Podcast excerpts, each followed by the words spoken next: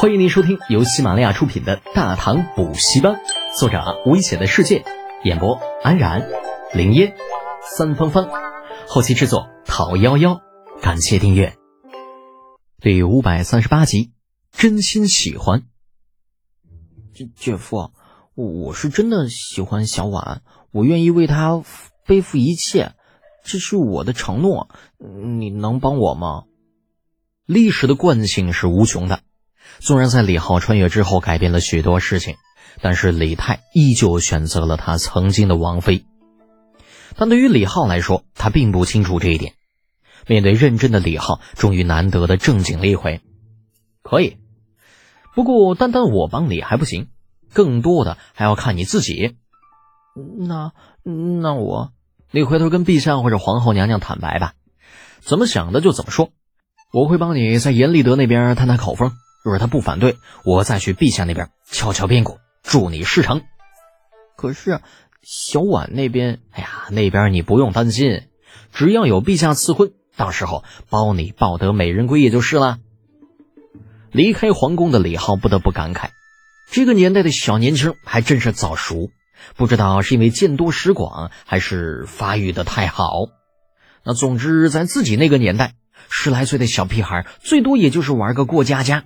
对小妹子有点好感罢了，哪知道什么情情爱爱、喜欢不喜欢呢？至于男人不男人、使命不使命，那更是没有稽之谈。严立德同志，这段时间总是觉得心神不宁，好像有什么大事要发生。在听到李德简来访的消息之后，更是双眉紧锁，努力的思考他来找自己要干什么嘞？将座兼少将。亦或称少监，这好像，嗯，就跟这位少年成名的开国县侯没有什么太大的关系。毕竟自己只是个修陵墓宫殿的，而李浩则是偏向武将方面多一些。少监，少监，前来传令的侍从见老大只顾着发呆，忍不住提醒他：“李侯在外边已经等了半天了。”您看，您是见还是不见呢？哦，你带他进来。不见那肯定是不行的。别说双方之间还是有一定的交情的。啊，老严的堂弟齐州刺史严飞白与李浩之间的关系还是蛮好的。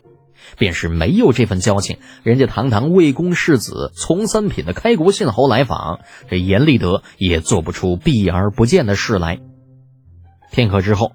李浩跟着侍从进入了严立德的官署，打眼四周看了一下，啊，四周这墙上到处都挂着一幅幅效果图，草草看去，尽是些华美的宫殿建筑，让人看得眼花缭乱。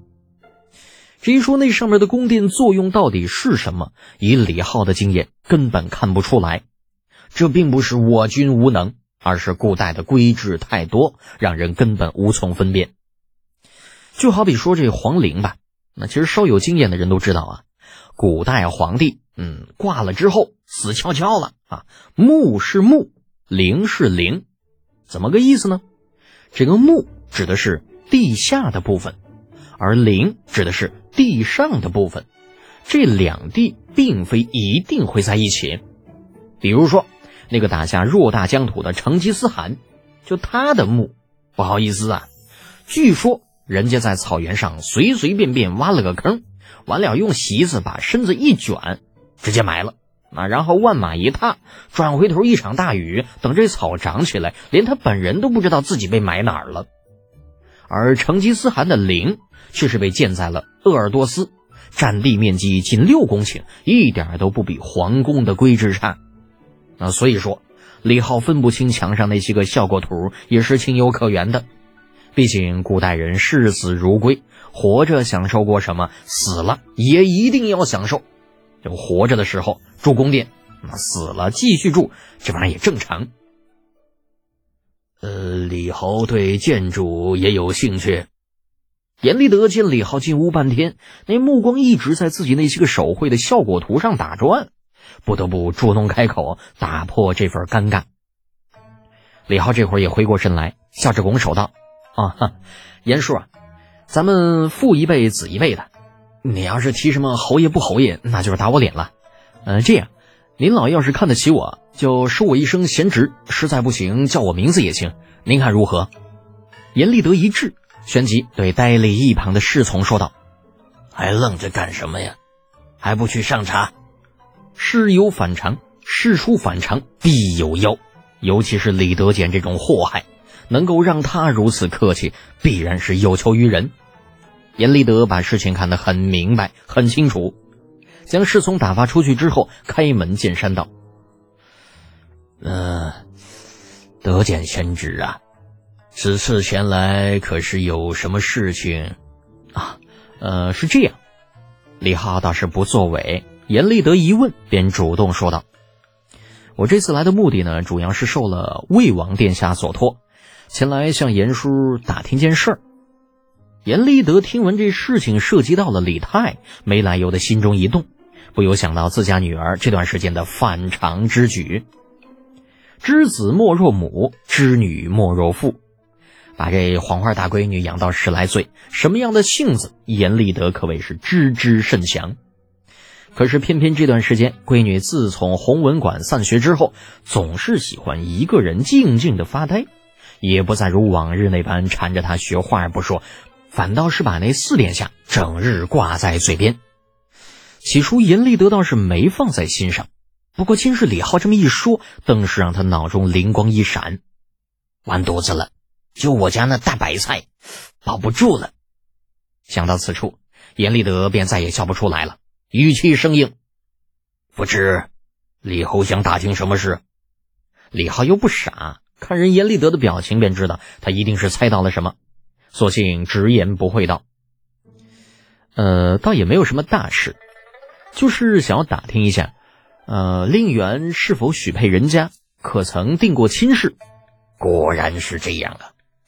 虽然心中已经有所猜测，但是在得到证实之后，严立德依旧觉得有些上头。长安城那么多白菜啊，你他妈不去挑，就我家那白菜还没长成呢，是小白菜，你却惦记上了。”你这是不是有些过分？严立德的语气愈发生硬起来。李浩，此事陛下知否？李浩这会儿也有些不乐意了。你什么态度嘛？宫里家白菜的那是李二家的猪，跟老子有毛线的关系啊？有能耐你你找李二去啊你啊！再不济你去打那小胖子一顿也成啊！就老子就是个传话的，你这老货甩脸子给谁看呢？